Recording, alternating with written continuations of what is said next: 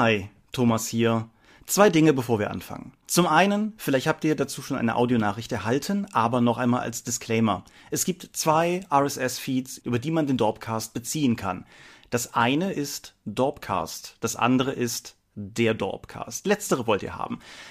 Tom würde euch erklären können, warum wir den Feed haben umstellen müssen, aber wir haben vor allen Dingen festgestellt, dass äh, wir das offensichtlich nicht ausreichend kommuniziert haben.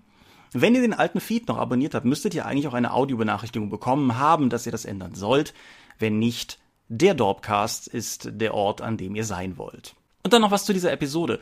Wir, ha, wir haben das Thema ja noch gar nicht bekannt gegeben, das machen wir am Anfang der Episode. Also, äh, zu dem Themenkomplex der heutigen Episode gehört das Themenfeld Bennies. Wenn ihr nicht wisst, was Bennies sind, nicht schlimm. Wenn ihr aber die Folge hört und euch fragt, warum wir nicht über Bennies reden, weil wir das ausgelagert haben. Und weil wir so klug sind, haben wir das in der Folge auch nicht laut gesagt. Also, wir haben im November irgendwo eine B-Episode rund um die Dreieich, weil ich halt auch unter anderem in Dreieich bin für die Dreieich-Convention. Und für dort haben wir uns Bennys als separates Sonderthema rausgesucht, damit wir da auch was Schönes haben, über das wir reden können. Darum machen wir das nicht in dieser Episode. Warum sagen wir das nicht in dieser Episode? Weil wir dumm sind. Aber jetzt wisst ihr Bescheid und ich habe das hier im ersten Take ohne Fastballer durchbekommen. Das ist ja cool. Insofern wünsche ich euch einfach viel Spaß und eine angenehme Zeit mit der kommenden, der neuen Episode des Dorpcast. Fast Furious Fun ist das Versprechen, nein, die Verheißung eines Rollenspiels und dieser Episode. Die Rede ist natürlich von Michaels alter Liebe Savage Worlds, unser Thema heute im Dorpcast.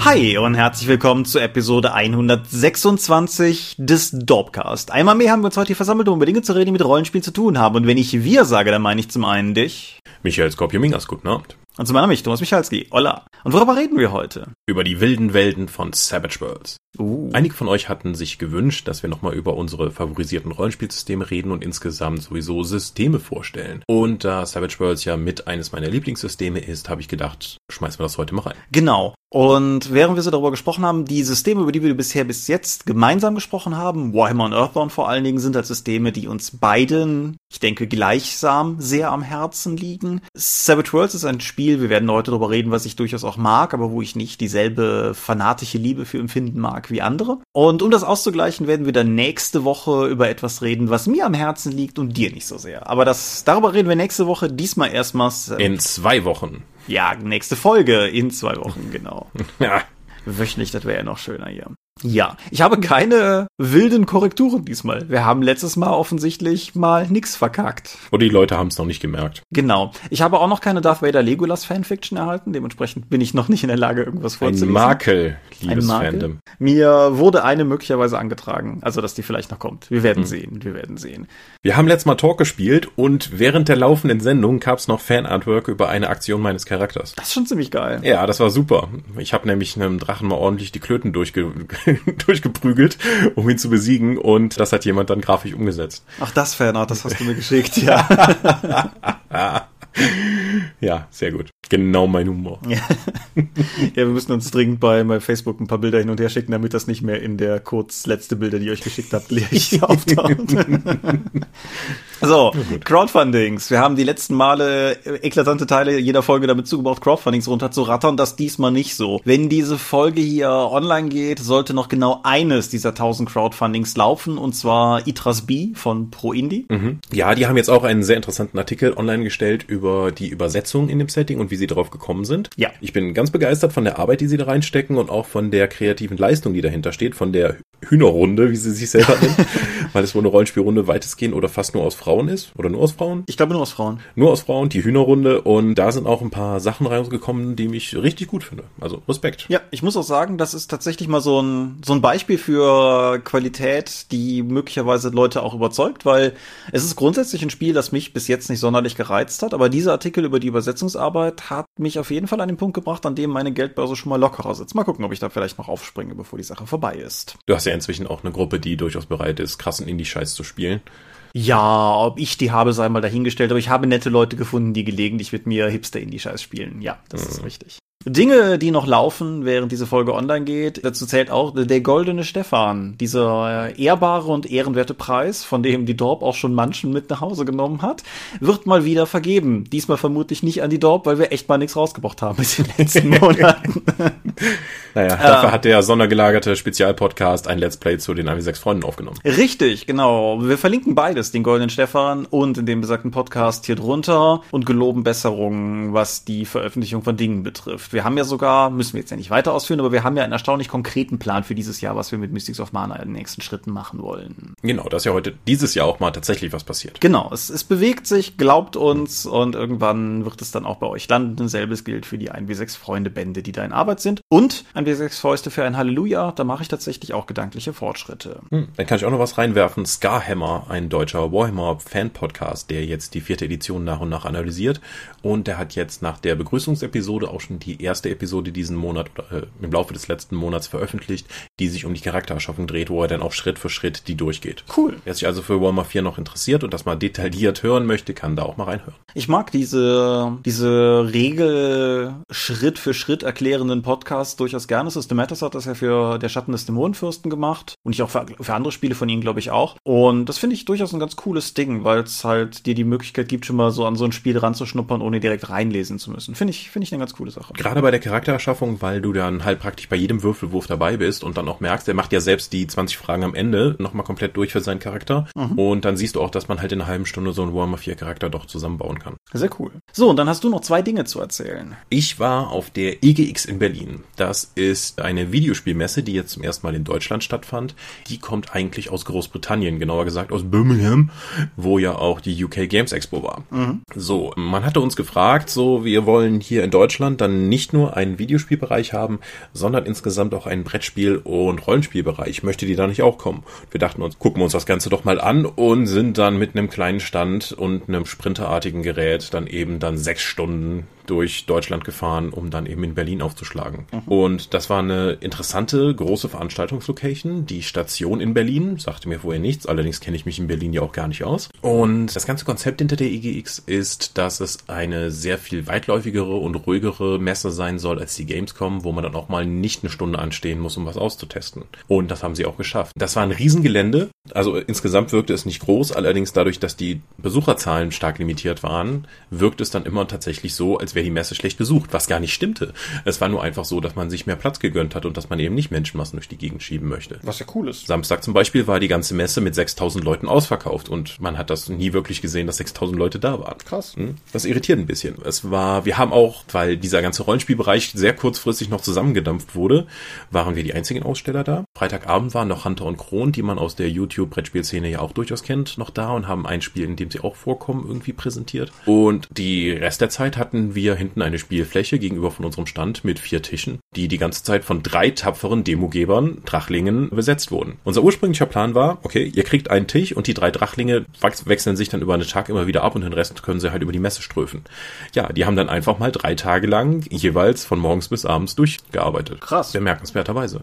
Ja, die waren auch echt cool drauf und auch völlig schmerzbefreit. Sowas wie, okay, ja, dann mache ich halt Hexen, gib mir mal einen Schnellstarter, dann lese ich den heute Abend und dann leite ich das halt auch noch. Und ja, der, der Spielleiter, der sich zum Beispiel dann den Hexenschnellstarter geschnappt hat und ihn einfach drei Tage begeistert geleitet hat, hat das Spiel auch später gekauft, beziehungsweise wir haben sie ihm dann kostenlos mitgegeben, weil er war selbst so davon angetan. Das ist ja immer schon mal ein gutes Zeichen. Was sehr spannend war, wir hatten ja eigentlich noch extra bei mit Deep Silver beziehungsweise Koch Media geredet, um noch einen kleinen, an unserem Stand dann noch einen Laptop mit dem Pathfinder Kingmaker Videospiel äh, unterzubringen, weil ich dachte, hey, ist eine Videospielmesse, damit können wir Leute dann über das Videospiel auf unsere Rollenspiele aufmerksam machen. Tatsächlich hat das gar nicht funktioniert, sondern eher umgekehrt, dass wenn Rollenspieler bei uns am Stand waren, auch so, ja, dieses Pathfinder Kingmaker habe ich von gehört und dann haben sie sich erst hingesetzt und dann gespielt. Aber was ich wirklich überraschend fand, wir hatten Dutzende, Dutzende von Leuten, die am Stand waren und noch nie Rollenspiel gespielt haben und hier zum ersten Mal dann den Kontakt mit Rollenspiel gefunden haben. Krass. Das heißt, wir hatten, selbst die RPC sagen wir, dass es immer mit der Cross-Promotion ganz gut funktioniert. Auf der EGX hatten wir fast nur Neukunden am Stand, die dann auch entweder My Little Pony, die D&T Einsteigerbox oder eine der Star Wars Einsteigerboxen mitgenommen haben. Mhm. Mhm. Und wir hätten auch viel mehr von den D&D Einsteigerboxen verkaufen können, wenn wir nicht die letzten, die überhaupt noch bei uns verfügbar waren, eingepackt hätten. also äh, gerade die holt Leute sehr ab. Mhm. Ich bin mal gespannt, wie das dann mit der kommenden DSA Einsteigerbox aussehen wird. Ja, auf jeden Fall. Mhm. Also unsere sehr fleißigen Drachlinge haben da auch viel gearbeitet, aber für Neukunden fürs Hobby zu gewinnen, hat das auf jeden Fall sehr gut funktioniert. Das ist auf jeden Fall cool.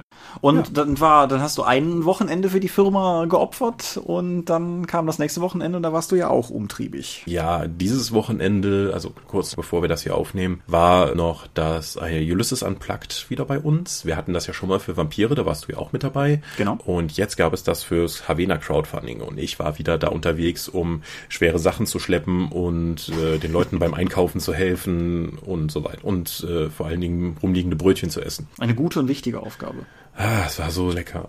Nichtsdestotrotz, ich habe da eben noch mit ausgeholfen und Sachen aufgebaut. Die DSAlers konnten dann weitestgehend unter sich bleiben und ihre Stuhljagd-Abenteuer dann spielen oder was auch immer da passiert ist. Und ich habe noch ein bisschen Earthstone Compendium layouten können in der Zeit.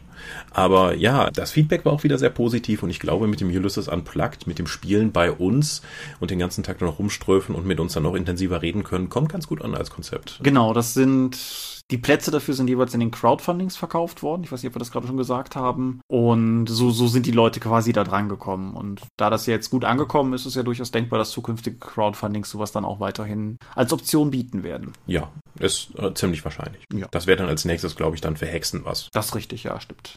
Aber gut, das, das wird sich ja zeigen. Ja, ich kann der Gestalt diesmal tatsächlich gar nichts beisteuern. Ich habe meine Wochenenden mit privaten Dingen wie Hausrümpeln und so verbracht. Insofern nichts, was den Dropcast irgendwie weiterbringt. Und wenn dir nichts mehr eingefallen ist, sind wir damit relativ schnack diesmal schon bei den Medien angekommen. Ja, dann fangen wir an. Alles klar. Ich habe einen Roman gelesen und dieser Roman ist von den Vögten. Disclaimer, Judith und Christian Vogt sind Bekannte von uns und Freunde der Dorp oder so und dementsprechend ist es natürlich alles noch weniger objektiv, als das eh schon ist, was wir hier normalerweise sagen und machen. Dennoch, die 13 gezeichneten ist der Auftakt ihrer beim Publikumsverlag Bastel Lübbe erschienenen, ja, ich sage mal Gunpowder Fantasy Reihe. Und halt, wie gesagt, der erste Band ist ein äh, ziemlich ordentlicher erster Band mit irgendwie fast 600 Seiten, ein relativ dickes Buch. Wer mich kennt, weiß, dass ich ja gar nicht so der Fan von dicken Büchern bin, zwangsläufig. Aber das ist eines dieser, dieser Bücher, die sich halt einfach, einfach gut weglesen. Also das Buch hat zwar viele Seiten, aber keine Längen. Es passiert die ganze Zeit was. Es ist die ganze Zeit Action drin. Die Charaktere, die das Buch aufbaut, sind alle interessant. Es gibt Einblicke sowohl bei den Protagonisten als auch bei den Antagonisten. Und es gibt auch ein, zwei Stellen, wo man vielleicht nicht ganz sicher ist, wer jetzt gerade in welche Kategorie davon zuzurechnen ist. Und ja, das Setting ist im Grunde komplett neu, ist allerdings dieselbe Welt wie ihr eher Scherbenland-Fate-Setting, was man aber nicht merkt, weil da quasi kontinental Dimensionen zwischenliegen. Also das, das ist zwar quasi auf derselben, auf demselben Planetoiden, aber halt weit genug davon entfernt. Worum geht's? Es geht um eine besetzte Stadt. Die Besatzer, die Aquitaner sind mehr oder weniger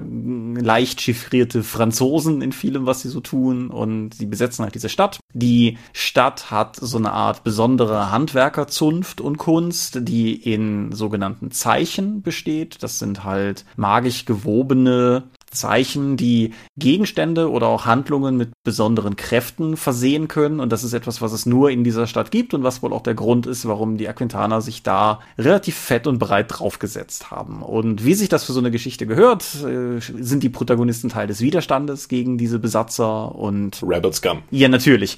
Und das äh, Ganze eskaliert sich dann relativ schnell hoch. Die Charaktere sind relativ vielgestaltig, also das reicht von, von einem, wenn ich jetzt sage, einem Dichter, dann ist das nicht einfach nur so ein, so ein Gedichte rezitierender Goethe-Mensch, sondern Dichter sind diejenigen, die, die die Wortzeichen verwenden, also gewissermaßen das äh, Rhetorik-Äquivalent dieser Handwerksmagiezeichen. Also es gibt einen Dichter, es, es gibt aber auch einen Fechter und dementsprechend sind eigentlich sehr viele Klischees vertreten.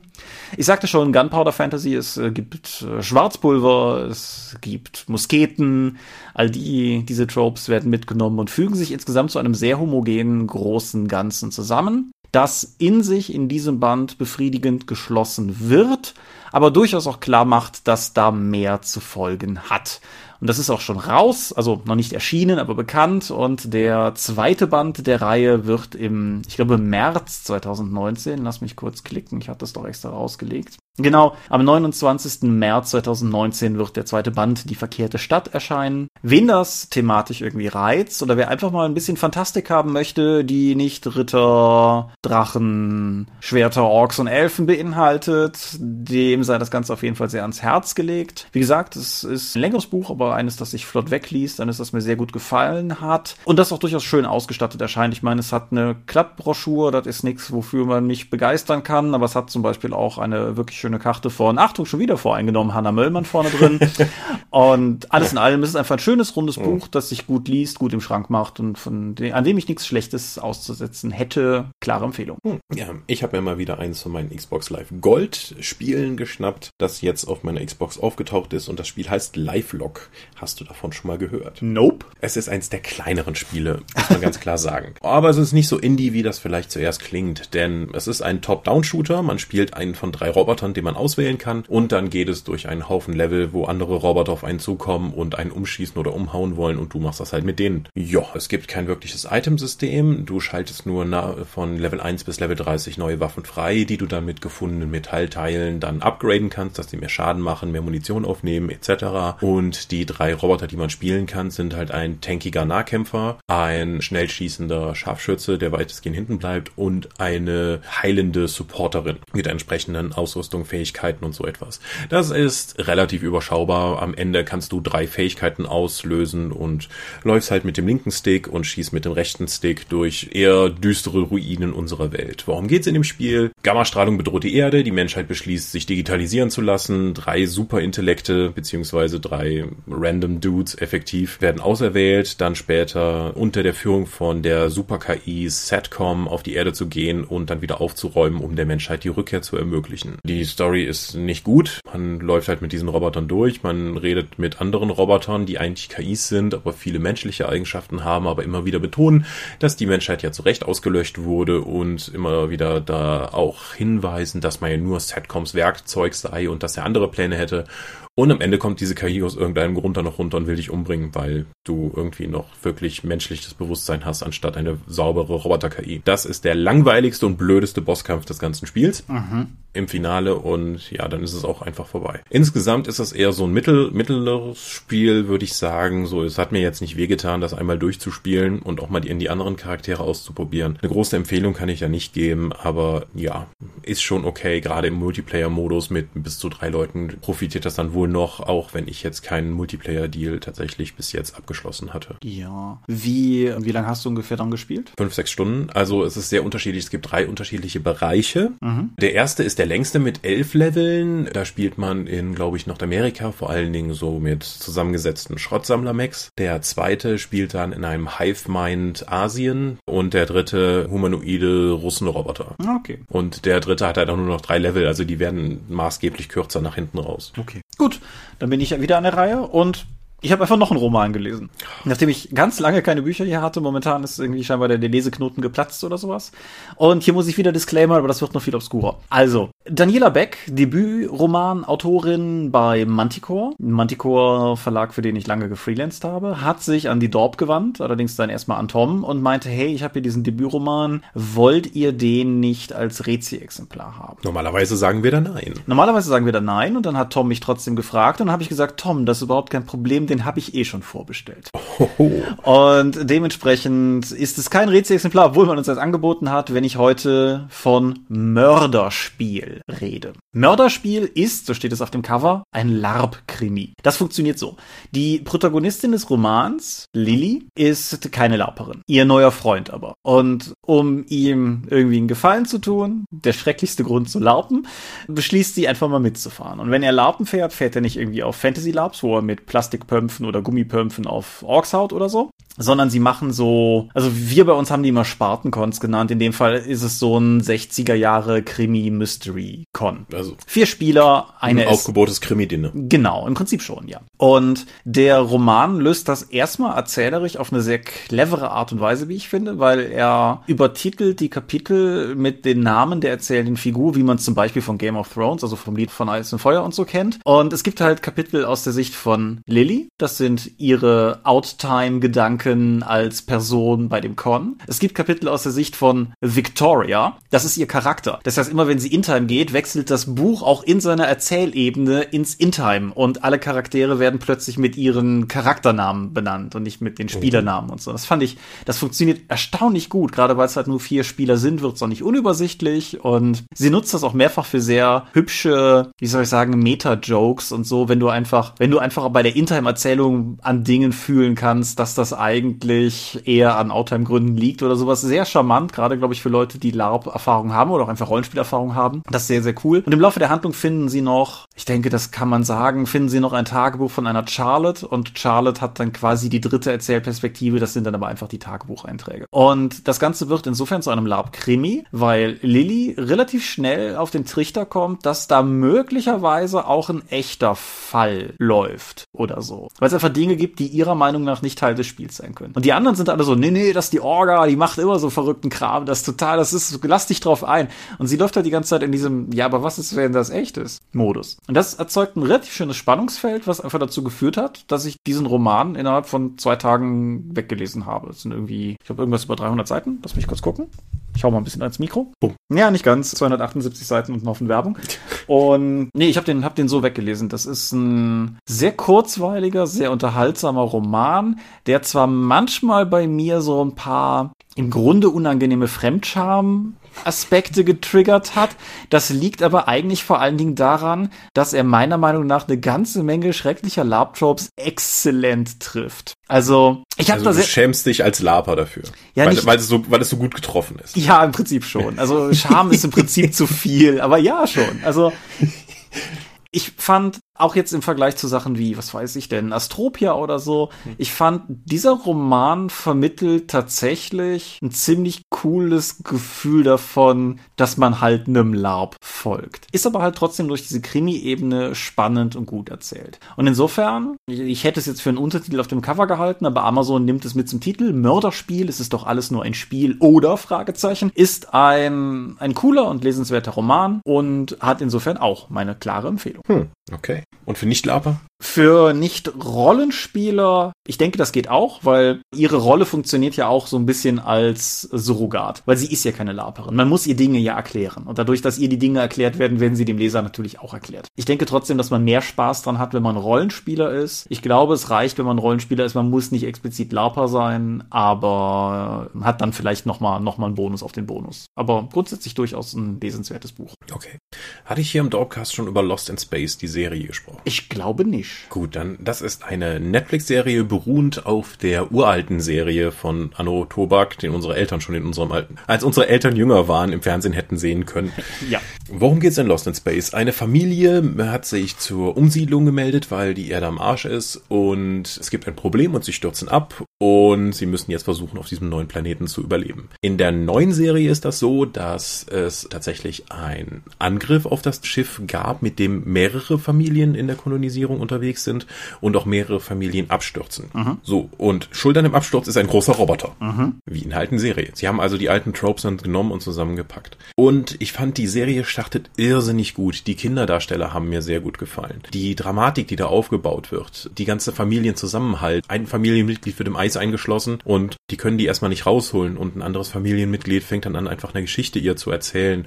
Und das klingt erstmal banal, wird aber dann, durch die Dramatik der Situation wirklich emotional aufgeladen und das hat mir toll gefallen. Leider hält die Serie das so nicht durch. Es gibt eine Episode, die ist effektiv um die Produktplatzierung von Oreos gebaut. Weil sie können halt nur so und so viel mit in, auf den anderen Planeten geben und sie haben sich natürlich entschlossen, eine Packung Oreas mitzunehmen, die dann die Mutter auch als Belohnung für die Kinder nutzen möchte und dann wird in, der, die ganze Folge dreht sich halt um, praktisch um Oreos.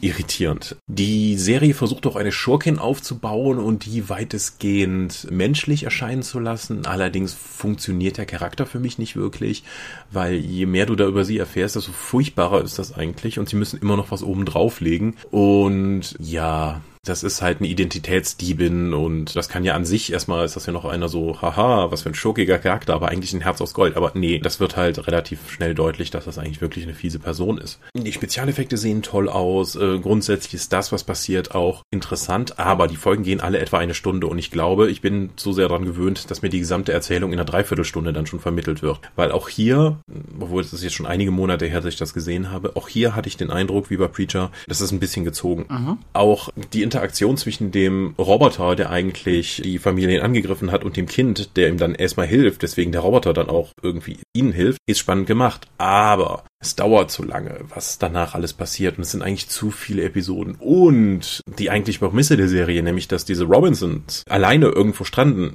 das ist halt auch nicht mehr gegeben, weil halt mehrere andere Familien da sind und die Ressourcenknappheit nicht so krass ist, wie es sich zuerst darstellt. Und der Planet auch nicht so gefährlich und lebensfeindlich. Hm. Sie denken zuerst mal natürlich, oh, wir sind auf einer Eisplaneten gelandet. So, nee, ihr seid auf einem Gletscher gelandet. Geht doch einfach mal einen Berg runter. Also das kommt alles relativ schnell raus und auch am Ende, wenn es eine zweite Staffel geben sollte, könnte es dann eher auf die wirkliche Prämisse dann hinauslaufen. Das ist noch ein bisschen offen gelassen.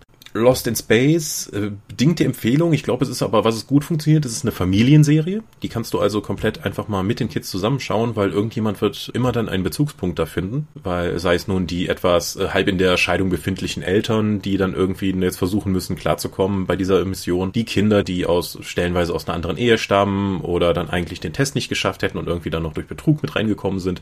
Also da ist eine Menge Drama noch dahinter. Als Familienserie, glaube ich, funktioniert das ganz okay. Ich würde so eine, auch so eine mittlere mit Tendenz nach oben Wertung vergeben. Wenn die Serie weitergehen sollte, würde ich noch weiter reinschauen. Ich hoffe nur, dass sie es dann etwas mehr straffen und mir, wenn noch mal ein Antagonist mit reinkommt, den auch besser platzieren als in der ersten Staffel. Ja, ich äh, kann dir prophezeien, dass du mehr sehen wirst, denn äh, im Mai 2018 hat Netflix eine zweite Staffel bestellt. Aha. Ja. Und dann ist sie noch nicht da. Ja, gut, ist ja, ist ja erst ein halbes Jahr her. Und, ja. ja, gut. Das heißt bei Netflix ja nichts. Genau. Aber du hast gerade noch ein schönes Stichwort gesagt. Wir sind fortgeschritten in der Zeit, deshalb mache ich es kurz. Was Episodenlauflängen betrifft, denn ich habe noch eine Serie gesehen und zwar Star Wars Rebels, die dritte Staffel. Hm. Und nachdem ich ja in der letzten Folge schon über The Dragon Prince gesprochen habe auf Netflix, dieses Zeichentrickserige 20 Minuten plus Format ist etwas, was mir momentan tatsächlich sehr gut gefällt, weil sowohl bei Dragon Prince als jetzt auch zum Beispiel bei, bei Rebels, es führt halt einfach natürlich dazu, dass die Erzählungen etwas weniger ausschweifend sein können, aber auf der anderen Seite passiert halt auch einfach was. Also von der ersten bis zur letzten Minute im Prinzip. Rebels Staffel 3 setzt da an, wo Rebels Staffel 2 aufgehört hat. Wer Rebels Staffel 2 gesehen hat, weiß, dass das kein schöner Ort für unsere Protagonisten waren, weshalb auch durchaus ein Teil dieser Serie oder dieser Staffel sich erstmal darauf beschränkt, dass einige Charaktere ihre Wunden lecken müssen, um überhaupt wieder auf Betriebstemperatur zu kommen. Wenn das aber einmal passiert ist, ist dann auch wieder sehr schnell sehr viel Tempo drin, zumal diese Staffel einen neuen Schurken eingeführt hat nachdem der Schurke, der, die jeweilige Schurke der vorigen Staffeln es ja jeweils nicht in die nächste Staffel so richtig reingeschafft hat, ist es jetzt Grand Admiral Thrawn, der unseren Rebels an den Kragen will. Und das ist, Genau. Ja. Und das ist ein so großartiger Charakter, muss ich sagen. Also er hat mir den Büchern damals schon immer gut gefallen, aber die Adaption für die Serie ist wirklich, wirklich cool. Der ganze Kniff an Thrawn, dass er halt niemand ist, der auf den Sieg jetzt hinaus will, sondern wie ein Schachspieler lieber alles noch, noch ein bisschen länger in Stellung bringt und gerne auch mal ein paar Bauern opfert, um dann halt am Ende zum vernichtenden Schlag ausrücken zu können, ist super umgesetzt. Und auch Rebels hat man ja immer so ein bisschen das, den, den zu Unrecht existenten Kinderserien-Gedanken vielleicht im Kopf. Thrawn ist auch durchaus ein Charakter und ein Schurke, den man als Erwachsener ernst nehmen und fürchten kann. Das ist wirklich, wirklich, wirklich, wirklich gut gemacht. Die ganze Mythologie der Serie wird auch gut weitergesponnen. Wir nähern uns dort zeitlich langsam auf Rogue One an, was sich halt auch an verschiedenen Aspekten zeigt. So Death Trooper sind zu sehen, ein paar aus, alte Schätze aus dem Expanded Universe, wie der TIE Interceptor dürfen mal erblickt werden und ja, alles harmoniert wunderbar miteinander. Es sind 24 Episoden. Wie gesagt, es gibt so ein, zwei Füller-Episoden, wo dann mal der Metaplot nicht vorangeht, aber in den Folgen es, es geht immer irgendwas ab. Die Protagonistenfiguren sind alle coole, tiefgründige Figuren. Einige von denen, die bisher noch nicht so viel Rahmen Rahmenhandlung hatten, kriegen sie jetzt, aber dafür doppelt und dreifach. Mhm. Und ich kann nur sagen, im November kommt die vierte und damit dann letzte Staffel endlich in Deutschland auf Blu-ray und ich bin wirklich gespannt, wie das Ganze ausgeht, weil die dritte Staffel endet zwar nicht mit so einem mörderischen Cliffhanger wie die zweite, aber es ist schon, also es geht schon einfach auch um eine Menge. Und das ist halt auch eine Serie, wo du einfach das Gefühl hast, dass zumindest in individuellen Momenten Charaktere auch verlieren können. Und das zeichnet sie für mich sehr aus. Und was Star Wars Medien der letzten Jahre betrifft, Rebels ist ganz klar ganz weit oben. Hm. Mir ist ja vor kurzem erst aufgefallen, dass ich ja eigentlich kein großer Star Wars Fan bin. ja, das war Solo, glaube ich, oder? Ja, danach auch mal so rumgeschaut, so, hm, was habe ich in meinem Leben eigentlich alles an Star Wars konsumiert? Ja, die Filme, aber nur die Hauptfilme und sowas und nach den ersten drei auch jeden von denen eigentlich nur einmal. Ich habe auch die DVDs von denen nicht hier stehen. Ich habe kein Star Wars Rollenspiel. Ich habe äh, ein bisschen Star Wars Rollenspielkram hier stehen. Ich habe keine Star Wars Figuren hier rumstehen. Ich kann mich nicht erinnern, irgendwelche Poster im Zimmer gehangen zu haben. Ich habe keine Comics gelesen. Ich habe praktisch keine der Romane gelesen. Ich bin gar nicht, ich, mir ist aufgefallen, ich bin eigentlich gar kein großer Star Wars-Fan. Das sei dir verziehen. Ha, das ist nur mal zur Einordnung, okay. Ja. Ja, bei mir ist es ja tatsächlich eher so ein Fall von, hi, mein Name ist Thomas und ich habe ein Star Wars-Problem. Aber.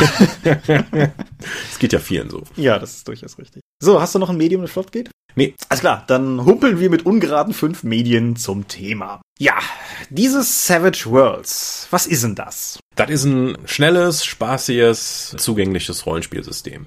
Insgesamt, das wird immer gerne darauf reduziert, dass es Pulp Action wäre. Das stimmt aber eigentlich nicht. Was stimmt ist, dass es halt schnell ist und kampffokussiert und viele Möglichkeiten findet, Verwaltungsaufwand zu minimieren und dir ein befriedigendes und schnelles Spielergebnis zu liefern. Ich sage ja immer wieder gerne, dass ich Savage Worlds als Spieler sehr mag, aber dass ich als Spielleiter absolut liebe, weil ich einfach so wenig Arbeit damit habe. Mhm. Ich kann komplett, ich kann mich auf einer Con, auf einer Rollenspielrunde irgendwie hinsetzen und nach einer Stunde haben alle Leute Charaktere, die das System noch nicht kennen und wir haben ein Setting zusammen erstellt, wo, womit ich dann auch spielen kann. Ja, damit hast du gerade schon was Wichtiges gesagt, was denke ich, Betonung verdient. Savage Worlds ist ein Universalsystem. Erst einmal. Savage Worlds ist ein Universalsystem und kommt nicht mit einem mitgelieferten Setting, auch wenn es mehrere offizielle und inoffizielle Settings dafür gibt. Genau. So ist es. Ja, was ist Savage Worlds? Das basiert interessanterweise auf einem Tabletop-System, mhm. nämlich The Great Rail Wars. Das war das Tabletop-System für Deadlands. Was wiederum ja ein Rollenspiel war. Was wiederum ein Rollenspiel war. Und das kam 97 raus. Savage Worlds kam aber erst 2003 raus. Das sind jetzt, ist jetzt also jetzt auch mal nur in Anführungszeichen 15 Jahre alt, auch wenn es mich immer den den Eindruck macht, als wäre es schon viel länger da gewesen. Okay. Aber, und, aber unter den ganzen Rollenspielen, die halt so äh, rummehren dann noch im Markt, ist das ja tatsächlich eines der neueren. Das ist richtig. Ich hab, ich teile diesen Eindruck auch nicht so sehr. Für mich ist das, hm, wie sage ich das nur, ohne dass es völlig verfälschend ist? Also, für mich sehr subjektiv gibt es so eine erste Generation von Rollenspielen, mit denen ich in Kontakt gekommen bin. Das sind so Sachen wie DSA, Shadowrun und Earthbound zum Beispiel. Das zwischen DSA und Earthbound natürlich publizistisch gesehen Generationen liegen, klar, aber das sind halt so Sachen, die man damals irgendwie in die Finger bekam. Und dann gab's irgendwie für mich so eine zweite Schicht, das waren so Sachen wie Cthulhu oder die World of Darkness oder auch Warhammer Fantasy Roleplay. Und irgendwann bin ich dann an einen Punkt gekommen, wo ich plötzlich sehr breit in die große weite Welt der Rollenspiele rausgelaufen bin. Das umfasste dann halt auch irgendwie Obskuritäten wie Secrets of the Ran oder Tribe 8 oder sowas. Und im Zuge dessen bin ich eigentlich auch erst auf Savage Worlds gestoßen, weshalb das für mich persönlich halt durchaus auch ein, ein ein jüngeres System ist. Aber hm, ja, aber ich versuche gerade hier rauszukriegen, wann die deutsche Version rausgekommen ist. Aber ich stehe zwar im Impressum zu meiner Überraschung, aber da steht keine Jahreszahl. Wikipedia sagt deutsche Veröffentlichung 2009. 2009, damit ist das nämlich zwei Jahre nach der Edition, die Savage Worlds erst für den großen Massenmarkt geöffnet hat. 2007 erschien nämlich die Explorers Edition. Mhm. Savage Worlds hat nie die Editionszahlen durchgezählt. Also das ist jetzt kein Savage Worlds 2 oder 3, sondern es ist einfach nochmal ein neuer Take an das System und vor allen Dingen in einer neuen Präsentationsform. War das vorher nämlich ein großes Hardcover-Buch, ist die Explorers Edition in einem kleinformatigen Paperback erschienen. Mhm. Und zwar für 10 Dollar. Und das hat zu einer so gewaltigen Verbreitung dieses Systems gesorgt, das kann man sich heute kaum noch vorstellen. Also ich habe auch mal dann bei Roland, dem Sphärenmeister, Kauf beim Sphärenmeister, damals so ein komplettes Rundenpaket, was auch angeboten wurde, der Explorers Edition gekauft mit fünf Büchern und habe die dann auch innerhalb der Gruppe verteilt. Ja, einfach weil es halt auch wirklich ein Kampfpreis war, wo man einfach auch mal zwei, drei bestellen konnte, so ungefähr. Weil, ja. Genau. Wenn ich das Buch heute in die Hand nehme und durchblättere, würde ich sagen, so, hm, so ein Layout würde ich heute nicht mehr machen. Ja, das ist korrekt. So pissgelb ist jetzt vielleicht nicht das ansehnlichste, was man so machen kann in Sachen Layout. Aber das trifft ja zum Glück für die kommende Adventures Edition nicht zu, weil Ende des Jahres wird es noch eine neue Edition geben, die als Kickstarter natürlich erstmal erscheinen wird und dann wahrscheinlich 2019 dann erscheint. Und wir sollten ja auch einen entsprechenden Hinweis darauf anbieten, der wird auch auf Deutsch bei Ulysses Spiele erscheinen ja. und ich werde der Redakteur dafür sein. Ja. Das sollte man vielleicht hier auch mal erwähnen. Das ist richtig. Es ist aber auch durchaus eine Henne- und Ei-Sache. Also es ist nicht, dass du Savage Worlds Fan geworden bist, seitdem du Redakteur bist, sondern dass du Redakteur bist, weil du Savage Worlds Fan bist. So, das genau. sollte man ja schon auch sagen. Mhm. Ja, ich bin auch über die Explorers Edition an das Spiel rangekommen. Zum einen halt auch, weil sie so günstig war und es war dann, ich habe gerade mal nachgeguckt, 2005 erschien, Achtung, obskurer Seitenzweig, der Kinofilm Sahara. Der war nicht sonderlich gut, aber hat mich, also ich mag den sehr, aber ich weiß auch, dass das objektiv ein, ein problematischer Film ist, was seine Qualität betrifft. Aber auf jeden Fall, der hat bei mir massiv den Wunsch geweckt, nochmal irgendwas mit irgendwie Indiana Jones-esken Abenteuern zu machen. Irgendwie so Schätze suchen, Schurken in der Wüste, irgendwie sowas. Und damals suchte ich ein System dafür und tada, tauchte Savage Worlds in meinem Leben auf. Ja, war das nicht schon noch mit vor der Explorers Edition? Nee, mit nee. dem großen Hardcore? Nee, nee, Okay. ich, ich besitze nichts vor der Explorers Edition. Unglaublich. Ja, und kann sein, dass wir dann auch zuerst damit gespielt haben und dass ich darüber in Kontakt kam, aber seitdem hat Savage Worlds mein Leben kaum verlassen. Aber was macht Savage Worlds denn jetzt so anders und Besonderes, dass es eben so mm, leicht zugänglich ist? Also, mm, was viele Leute am Anfang irritiert, sind die Initiative, weil das ganze System beruht eigentlich auf Würfeln und du benutzt von dem W4 bis zum W12 alle Würfel, die es eben gibt, für die Charakterdarstellung, nämlich je höher dein Wert ist, wie beim My Little Pony Rollenspiel, desto besser ist auch der Würfel, den du hast. Du hast also einen direkten Bezug dazu, hey, ich kann die Mindestwürfe leichter erreichen, weil mein Würfel höher ist. Aber die Initiative findet mit Karten statt, mit einem Pokerkartendeck statt normaler Würfelei. Mein erster Eindruck dazu war natürlich, das ist was Neues, das finde ich doof. Damals wie heute. Passiert halt. Aber nachdem ich dann ein paar Runden gespielt habe, fiel mir dann auf, wie viel einfacher das ist, anstatt immer nur rumzufragen, dann einfach nur zu sagen, okay, König, Dame, Ass, wer hat, wer hat was? Okay, du bist zuerst dran. Auf Leute zeigen und die können dann einfach danach ihre Karte auch reinwerfen.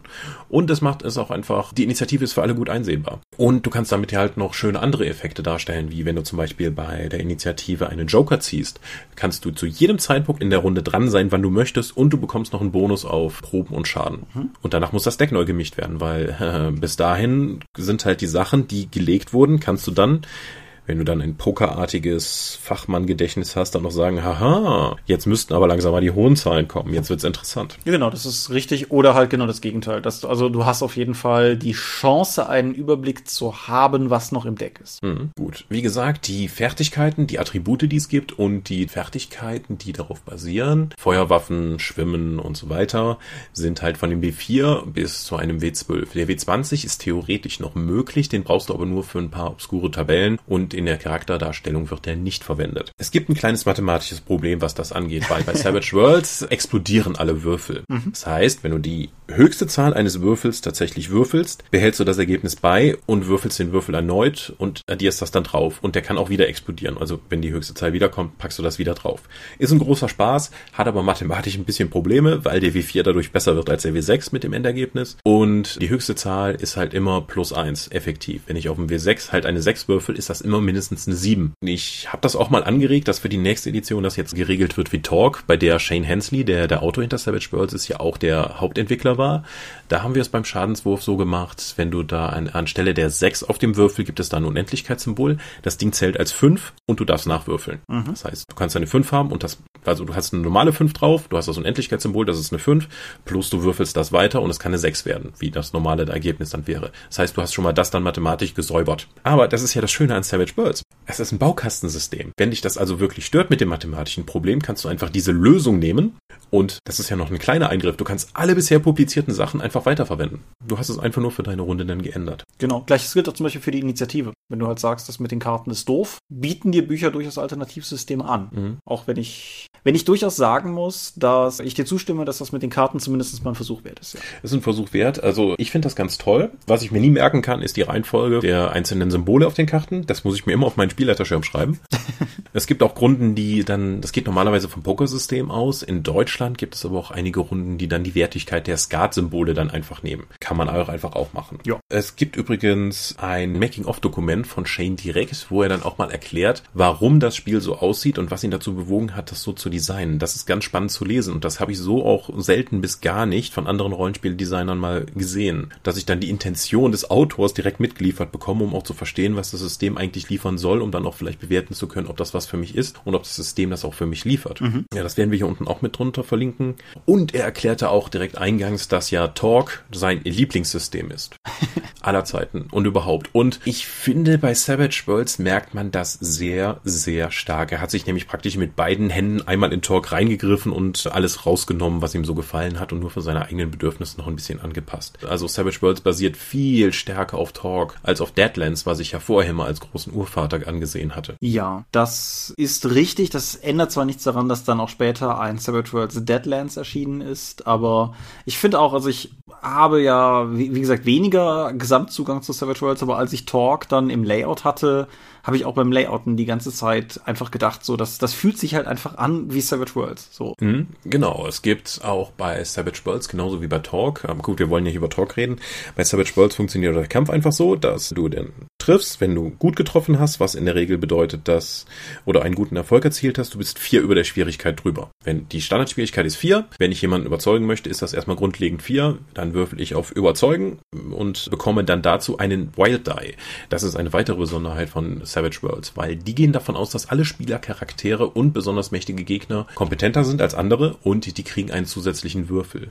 Der wird allerdings nicht aufaddiert. Genau, also die alle diese diese besonderen Charaktere sind Wildcards, deshalb auch Wild mhm. Die einfach zum ja, ja zu, zur Referenz. Und dieser zusätzliche W6 ist der Wild Die und der wird immer zusätzlich gewürfelt, das wird nicht aufaddiert, aber egal wie doof du in irgendwas bist, du hast immer ein W6 für die Probe zusätzlich zu dem anderen Kram, der dann auch noch natürlich explodieren kannst und du nimmst dann immer das bessere Ergebnis. Und wenn ich jetzt versuche, den zu überzeugen, sagen wir mal, ich hab, kann das mäßig gut, ich habe einen W6 da drin und würfel noch meinen normalen W6, explodiert er, auf eine 8 habe ich ein besonders gutes Ergebnis erzielt. So ist das auch im Kampf, wenn du dann halt die Schwierigkeit, den Gegner zu treffen, was im Nahkampf über deinen Paradewert geht oder im Fernkampf wieder über fixe Werte, dann kriege ich Zusatzschaden, was ein zusätzlicher W6 ist. Mhm. Und das kann natürlich auch alles explodieren. Ja. Kämpfe können dadurch recht chaotisch werden. Also wer gerne so etwas hat wie bei D&D 4 mit klar planbaren Kämpfen und wenn ich mich jetzt da einstelle und das, das kannst du bei Savage Worlds alles knicken. Dafür ist zwar taktisches Vorgehen nötig, Gegner zu verspotten, um ihre Verteidigung zu senken oder dann zu irritieren, um die dann eben leichter verletzlich zu machen. Das ist alles bei großen Gegnern sehr gut. Allerdings durch die explodierenden Würfel und das Initiativesystem mit den Karten ist halt auch der Zufall Zufallsfaktor relativ hoch und es bleibt halt die ganze Zeit,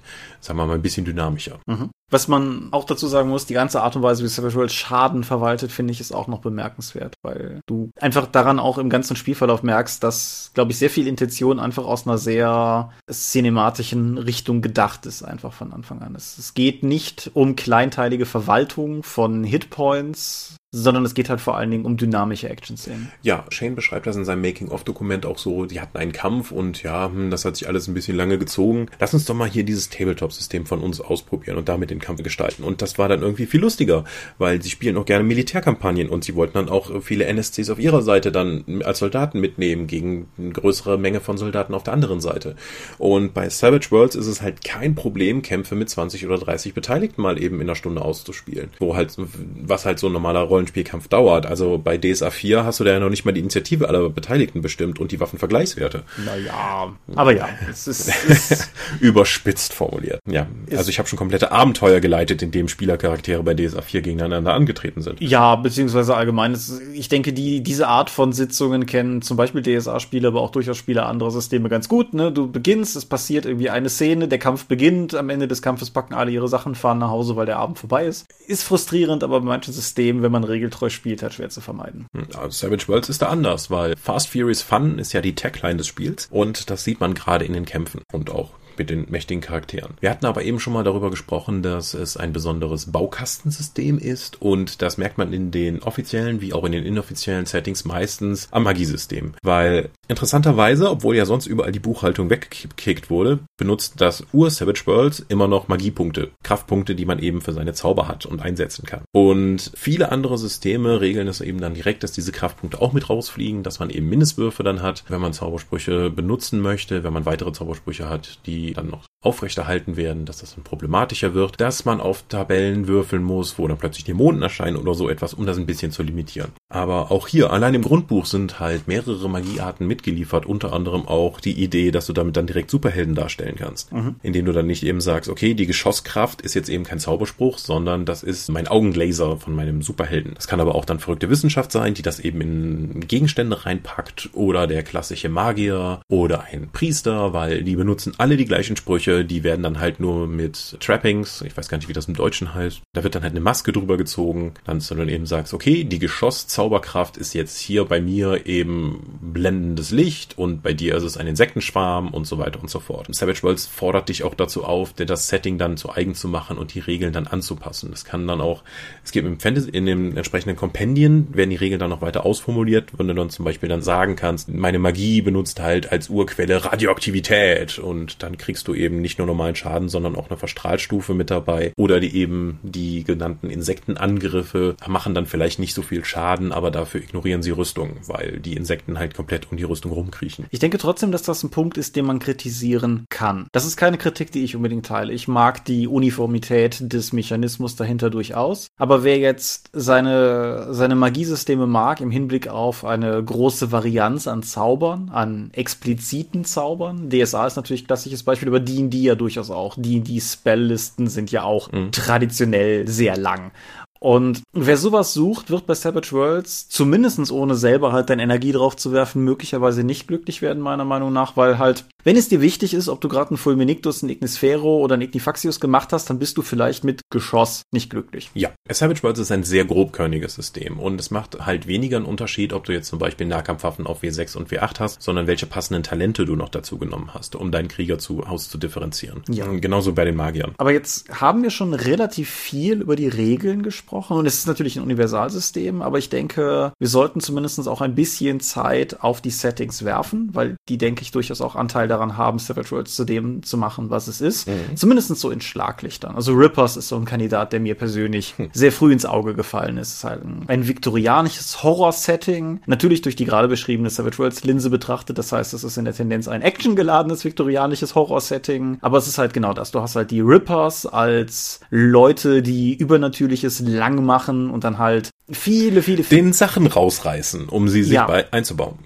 Deswegen sind es Rippers. Genau. Und halt dann endlos viele klassische und weniger klassische Horror-Tropes, denen du dann Sachen rausreißen kannst. Ja. Mhm. Ja, dann haben wir noch andere Sachen wie 50 Fathoms, ein Fantasy-Setting, das weitestgehend abgesoffen ist, weil ein paar Meerhexen eben den Meeresspiegel hochgehalten haben und das ist weitestgehend dann Fantasy-Piraten. Ist, glaube ich, jetzt auch inzwischen mal auf Deutsch erschienen. Ich meine schon. Was gibt es noch an offiziellem Kram? Ich gehe hier gerade durch meinen Schrank. Solomon Kane als Adaption der ja. Robert D. Howard Geschichten war durchaus ein Ding, was glaube ich damals auch einfach, weil es dann eine Lizenz war, also durchaus auch eine, eine, eine spürbare Lizenz halt, ganz interessant. Und ein dickes Buch, da waren halt nochmal die kompletten Savage Worlds Regeln mit drin. Das heißt, du müsstest nicht erstmal noch das Grundbuch kaufen, sondern du konntest direkt mit diesem Buch loslegen. Genau. Und das kam ja auch, wenn ich es richtig weiß, direkt mit einer Kampagne daher, richtig? Ja, das ist aber sowieso ein Alleinstellungsmerkmal von Savage Worlds, dass die Bücher in der Regel direkt mit einer Kampagne geliefert werden. Und zwar keine ausformulierten Kampagne in einem beschriebenen Setting, wie man das meistens kennt, sondern Settingband und Abenteuer in der Kampagne sind meistens untrennbar miteinander verwoben. Nehmen wir auch mal Drittanbieter dazu, wie zum Beispiel Sundred Skies. Da spielt man auch Leute, die in einer völlig zerrissenen Welt unterwegs sind, wo es nur noch Splitter einer der, der Welt, die halt durch diesen Äther treiben,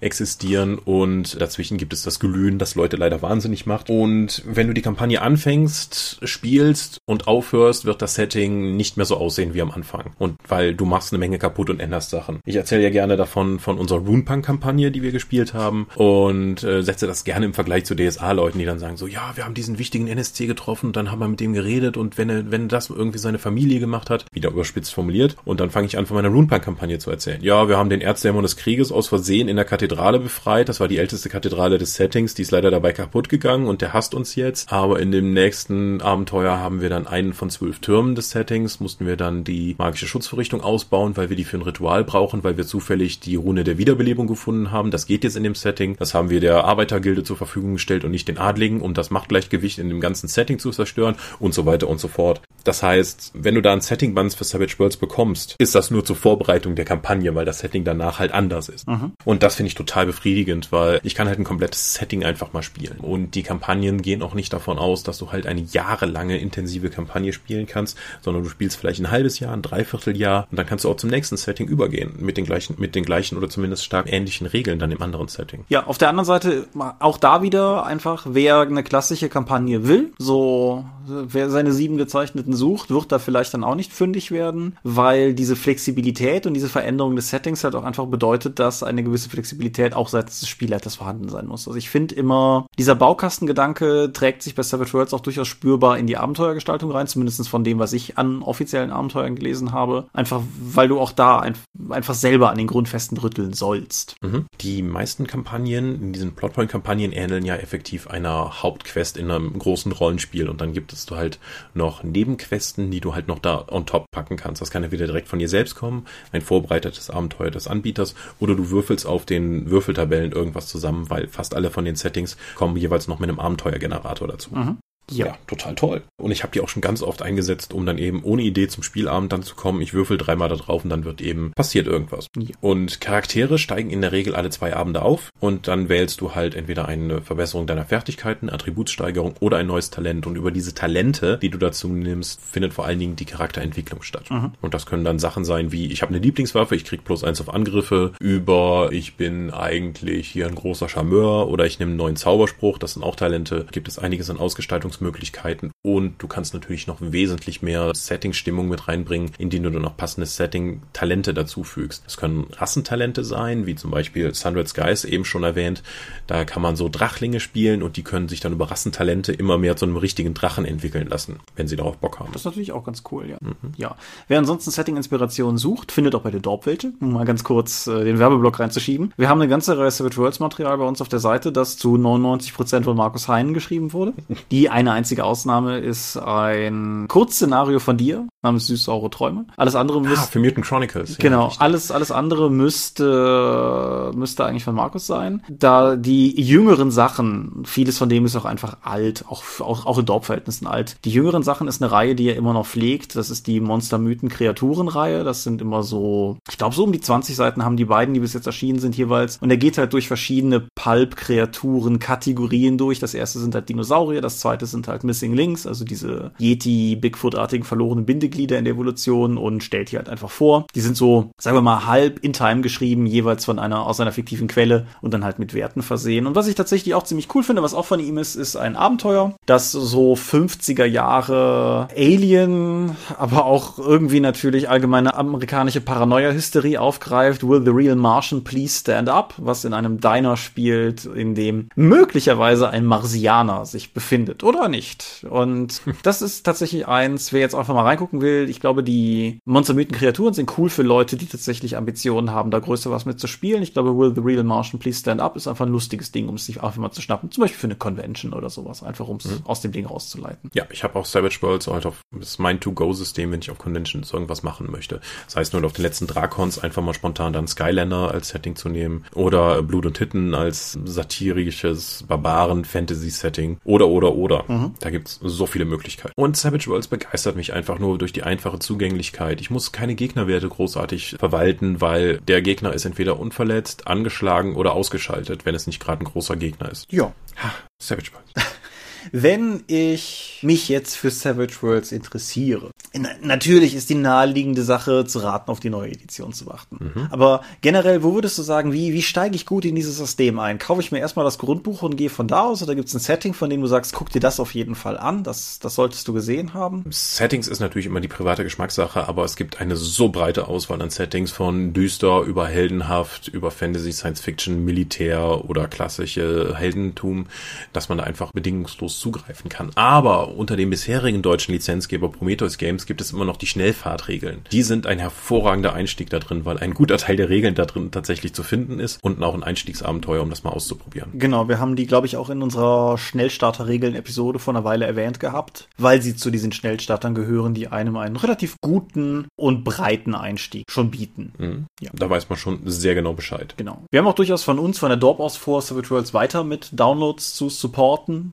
Markus arbeitet an weiterem Kram, aber wie in dieser Folge ja indirekt schon angedeutet, unsere Mühlen malen langsam. Genau. Mal gucken, ob ich mir dann noch irgendwas, also gerade durch die Arbeiten jetzt an der Beta-Version von äh, Savage Worlds Adventure Edition, sie heißt ja nicht mehr Savage Worlds Black, ist bei mir auch wieder die Begeisterung für Savage Worlds hochgeschwappt und ich habe mir schon ein paar Notizen gemacht für andere Savage Worlds Settings. Im Savage Worlds Kontext wird das dann vermutlich von mir dann eher noch überschaubar, was den Umfang angeht, aber ich habe durchaus Bock, mehrere Sachen jetzt äh, zumindest anzureißen, um die dann auch mal anderen Leuten zur Verfügung zu stellen. Mhm. Ich hoffe also, dass nächstes Jahr dann auch bei der Dorp mehr Kleinkram dazu für dieses tolle System erscheinen wird. Ja, du hast gerade noch was Interessantes gestreift, was ich noch kurz aufgreifen möchte. Es ist, es ist ein wenig anekdotisch, es ist ein wenig subjektiv, aber dennoch, Savage Worlds ist ein Baukastensystem, der es einem ermöglicht, auf verschiedensten Arten, zwar natürlich mit einem bestimmten vordefinierten Spektrum, Actionlastigkeit und so weiter, wir sprachen davon, aber dieses Spektrum relativ individuell auszuloten. Und ein Punkt, an dem ich für eine Weile bei Savage Worlds rausgerutscht bin, das war tatsächlich, das lag nicht so sehr am Spiel, sondern teilweise an Community-Erfahrungen, weil ich das Gefühl hatte, das mag auch Unrecht sein, aber das Gefühl hatte, dass gerade so in den frühen 2010ern oder so eine sehr dogmatische Front online zu finden war, was Fast Furious Fun zu sein hat. Und das ist etwas, was mich relativ schnell verschreckt hat dann, weil ich hatte da halt meine, meine Indiana Jones-artigen Pulp-Abenteuersachen gemacht und war damit ganz happy. Und ich mag es ja nicht, wenn mir Leute sagen, dass ich falsch spiele oder so. Und was ich in diesem Sinne einfach nur noch mal sagen möchte, ungeachtet dessen, was ihr vielleicht online antrefft oder eben auch nicht, aber Savage Worlds ist ein ziemlich gutes System, um es sich zu eigen zu machen und sein eigenes Ding damit zu machen. Und lasst euch da einfach auch nicht reinreden. Genau, habt einfach Spaß und Savage Worlds bietet euch wunderbare Werkzeuge dazu, um wirklich einfach Spaß zu haben. Ja, alles klar. Gibt's noch irgendwas? Ein letztes Wort? Du hast viel geredet diese Folge, ich wenig. Das lag am Thema. Das wird nächstes ja. Mal sicherlich anders sein. Irgendwas, von dem du das Gefühl hast, dass es jetzt noch raus muss? Bestimmt tausend Sachen und tolle Erfahrungen und anekdotenhafte Evidenz darüber, warum Savage Worlds jetzt so gut geeignet ist. Aber ich würde es empfehlen, einfach mal auszuprobieren und ich hoffe, dass wir nächstes Jahr auch das ein oder andere Let's Play im Video präsentieren können, damit ich den Leuten mal zeigen kann, wie einfach ist es eigentlich mit Savage Worlds einfach auf Zuruf zu spielen. Ist auch, glaube ich, und wie wenig Arbeit ist es für Spielleiter ist. Es war ja auch immer mein Verkaufsargument für Hexen, wenn ich den Leuten sage, das ist unser Feierabend-Rollenspiel. Das haben wir mit dem Ziel entworfen, dass die Leute möglichst wenig Arbeit haben. Sie setzen sich abends hin, schnappen sich kurz das Buch und legen sofort los zu spielen und können coolen Kram. Und das ist auch das, was mich bei Savage Worlds halt begeistert. Ja, das ist ja auch zum Beispiel durchaus was, was durch deine Savage Worlds Affinität dann in unser Mystics of Mana reingerät. Mhm. Was Leute noch nicht in dem Sinne wissen können, aber zum Beispiel, worüber wir diese Folge gesprochen haben, über dieses relativ komprimierte Zauberspiel Spruch, Auswahl, ja, System, ihr wisst, was ich meine. Diese relativ komprimierte Auswahl an effektorientierten Zaubern oder so, das, das wird man bei Mystics mhm. of Mana durchaus auch wieder treffen und das,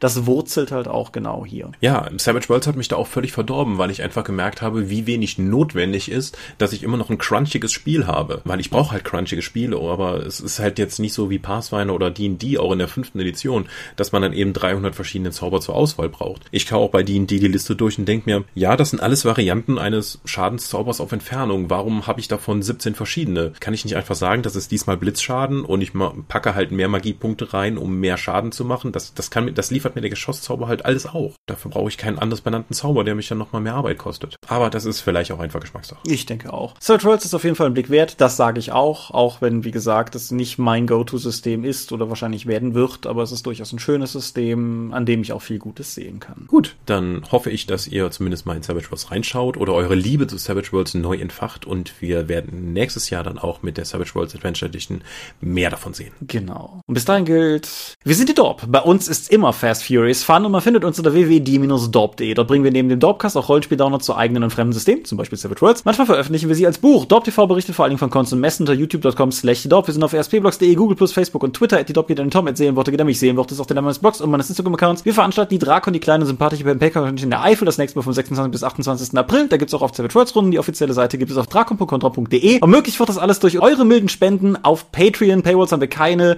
Die Infos warten unter patreon.com slash die Dorp. Vielen Dank fürs Zuhören. Spiel Savage Worlds. Ole. Und wer denkt, das ist nichts für mich, nächstes Mal gibt's was ganz anderes. Bis dahin sage ich Ja. Adieu und ciao, ciao. Tschüss.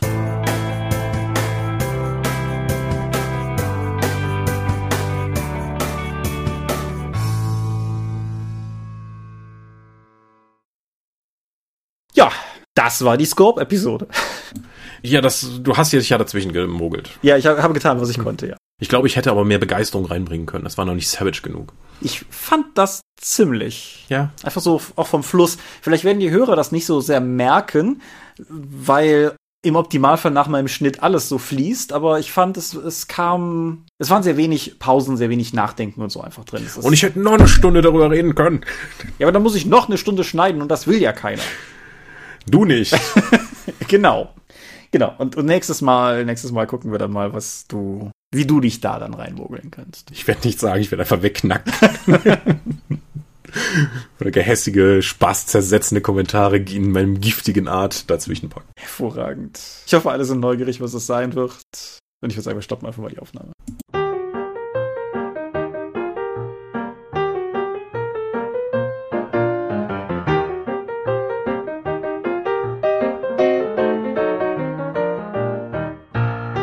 Immer möchten wir euch an dieser Stelle für eure großzügigen Spenden auf Patreon danken, denn nur durch eure Unterstützung ist dieses Projekt in der heutigen Form möglich. Und unser besonderer Dank gebührt dabei wie stets den Dob Ones, also jenen, die uns pro Monat 5 Euro oder mehr geben. Laut Stichtag 1. Oktober sind das 8088, Ali Schara, Lambert Behnke, Gerrit Bonn, Andreas Korsten, Tobias Kronert, Daniela, Dorifer, Michaela Fege, Björn Finke, Marcel Gehlen, Stefan Glück, Stefan Göritz, Granus, Markus Greve, Matthias Günther, Jörn Heimeshoff, Heinrich, Dominik Ladek, Lightweaver, René Kulik, Stefan Lengel, Angus MacLeod, Volker Mantel, Moritz Melem, Ralf Merck, Mofte, Orkenspalter TV, Dennis Oswald, Philipp Picker, die RuneQuest Gesellschaft, Ralf Sandfuchs, Oliver Schönen, Jens Schönheim, Alexander Schendi, Bentley Silberschatten, Lilith Snow White Pink, Sören, Sphärenmeisterspiele, David Steinkopf, Stefan T., Florian Steury, Tannelorn.net, Technosmurf, Teichdragon, THD, Stefan Urabel, Marius Vogel, Xeledon und Marco Zimmermann. Danke, dass ihr uns freiwillig, ohne Paywall und Auflagen so tatkräftig unterstützt, einfach weil ihr es könnt. Ohne euch wäre das hier nicht möglich. Danke.